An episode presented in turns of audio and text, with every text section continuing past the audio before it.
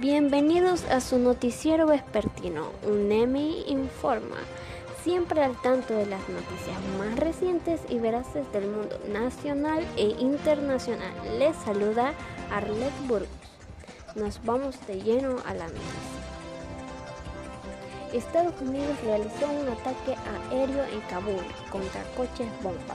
Este domingo 29 de agosto, Estados Unidos realizó un ataque con drones a estos coches bombas, los cuales fueron enviados desde las afueras de Afganistán para eliminar una posible amenaza contra el aeropuerto de Kabul, mientras continúan las evacuaciones. Sin embargo, hubo un segundo ataque cerca de unas casas. Días atrás ya se había registrado otro ataque suicida en donde 13 soldados estadounidenses murieron.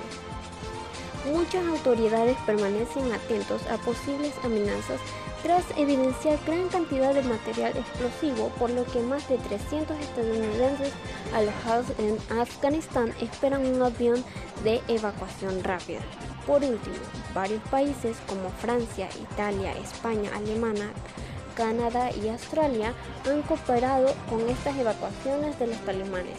Gracias por acompañarnos una vez más. Tengan muy buena tarde. Adiós.